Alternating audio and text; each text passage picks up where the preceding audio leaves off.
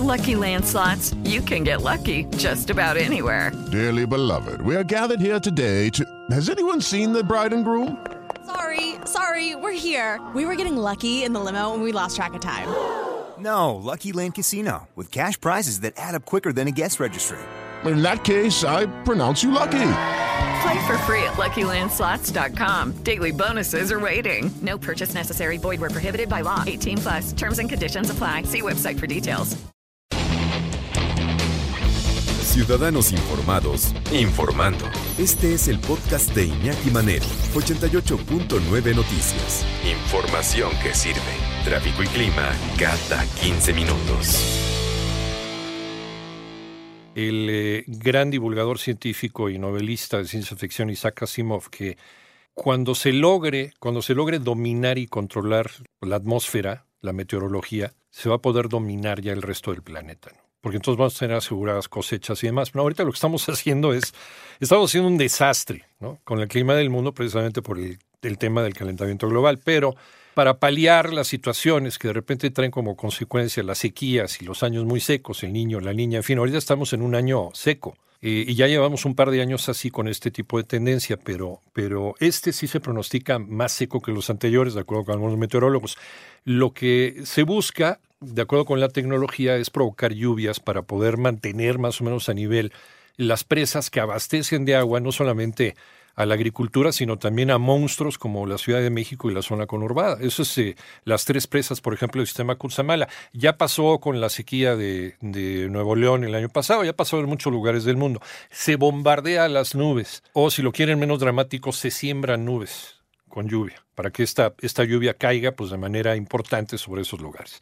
¿Cómo se hace? ¿Cómo se hace? Y, la otra pregunta sería, y creo que, insisto, es una duda razonable, ¿esto es, eh, esto es seguro para el consumo humano, el consumo animal y el consumo y los ecosistemas. Vamos a platicar sobre este tema y le agradecemos muchísimo que nos tome la llamada en 88.9 Noticias con el doctor Agustín Felipe Breña Puyol del Departamento de Ingeniería de Procesos e Hidráulica e investigador de la Universidad Autónoma Metropolitana Unidad Iztapalapa. Doctor, muchísimas gracias por eh, tomarnos la llamada. ¿Qué tal? Este, pues realmente le agradezco mucho su invitación y pues realmente estoy muy interesado en analizar este tipo de problemas que yo considero que es un esquema muy cuestionable.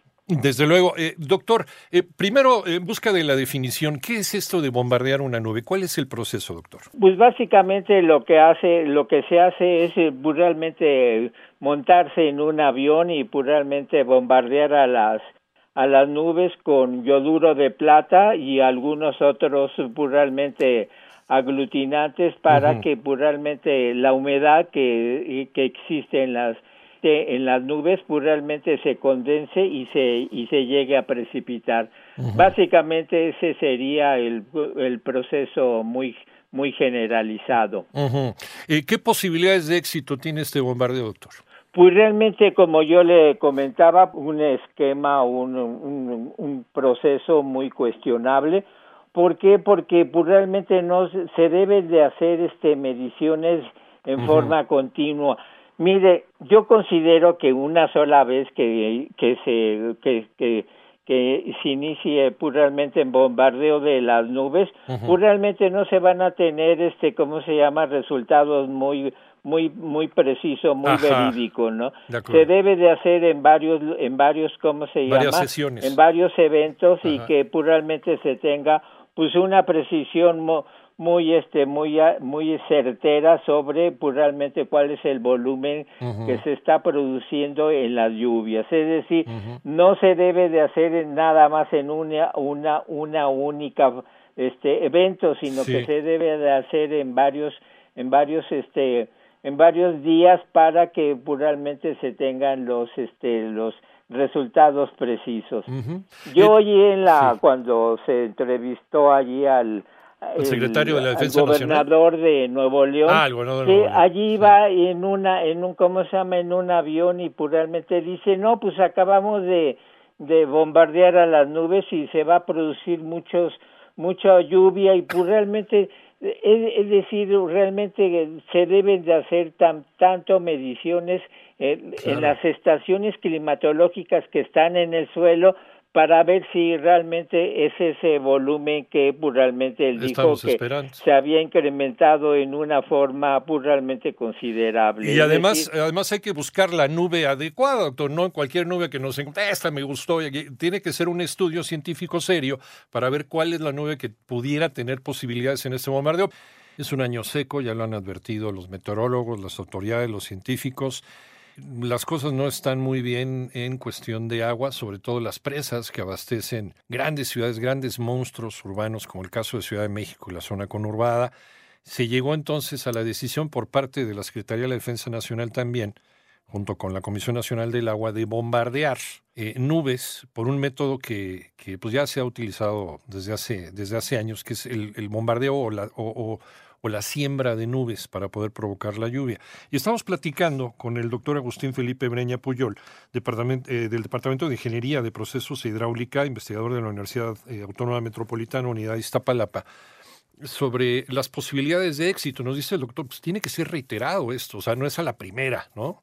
Como se dio el año pasado en Monterrey, afortunadamente llegaron las lluvias, coincidió con que llegaron las lluvias ya al final de la temporada, pero llegaron, y esto pudo salvar incluso una presa que ya estaba muerta pero no podemos cantar victoria. Y nos dice el doctor, es muy discutible el, eh, el éxito que pudiera tener este tipo de, de, procedimientos. Y en eso nos habíamos quedado, doctor. Y, y lo siguiente es, bueno, ya se sembraron las nubes, se pudo provocar la lluvia. ¿Qué pasa con ese agua, doctor?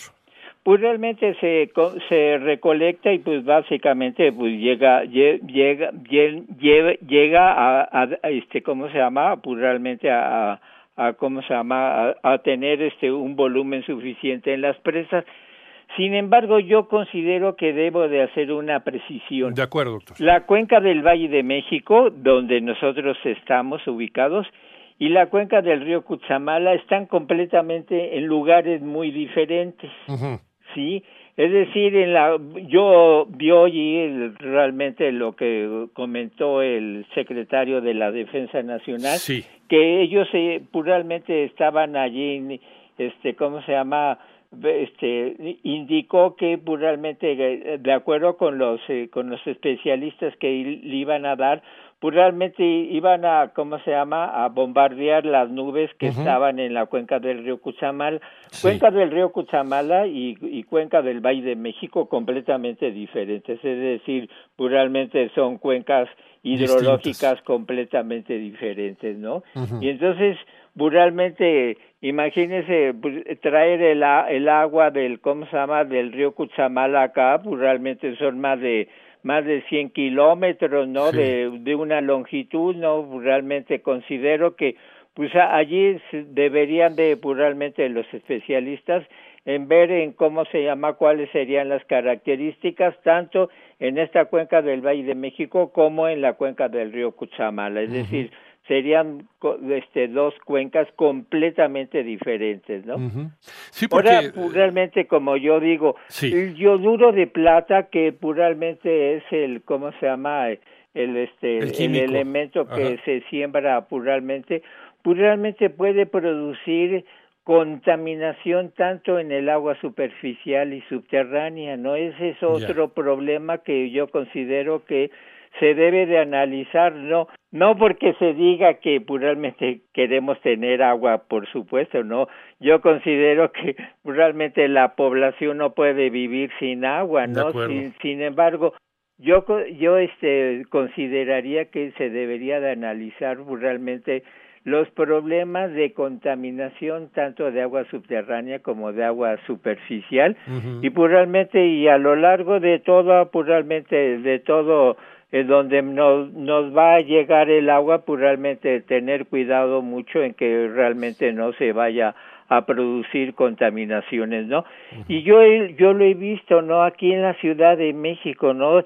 Imagínense las fuentes, realmente es agua tratada, agua tratada que pues, realmente no cumple con las características de saneamiento adecuados, ¿no? Y si un en una en un en, cómo se llama en una región pues realmente en la en la cuenca del río Cuchamala lo van a tomar sobre todo los niños y los adultos mayores pues realmente les va a provocar problemas en la salud no ese ese sería pues realmente otro aspecto que yo considero que realmente se debe de, analizar. O sea, ¿considera usted que mejor entrarle al, problema de la contaminación, eh, por ejemplo, reforestando, el recargando los mantos del acuífero, en fin, todo lo que hemos provocado, el daño que le hemos hecho ¿no? Al, ecosistema? Ese, sería otro tipo de esquema que también se podría realmente utilizar, ¿no? Sí. Mire, en cómo se llama, en China, se está utilizando un esquema muy muy importante que realmente son las las cómo se llama ay no no me acuerdo cómo se llama ese proceso que realmente eh, es decir ellos lo que tratan de hacer es que realmente retener todo el agua, que el de lluvia para que no llegue a realmente a, descargar a los océanos sí eh, se llama nube, nube o esponja de agua, ¿no? de agua. En el cual puramente ese, ese, sería el proceso. colectores de, lluvia, colectores pluviales, ¿no? no enamorarse puramente de un proceso que puramente yo considero que la siembra de nubes puramente nos puede provocar contaminación y realmente utilizar otro tipo de procesos para que realmente se pueda realmente tanto recargar como realmente retener toda el agua de lluvia que es posible realmente utilizarla. Pues eh, doctor Agustín Felipe Breña Puyol, Departamento de Ingeniería de Procesos e Hidráulica, investigador de la Universidad Autónoma Metropolitana Unidad Iztapalapa, le agradecemos muchísimo su opinión y su charla, doctor. Muy amable y ya sabe, el día que quiera, con todo gusto estoy aquí a sus órdenes. Lo vamos a molestar más frecuentemente. Gracias, doctor. Cómo no, muy amable, muchas gracias. Hasta pronto, que tenga buena tarde.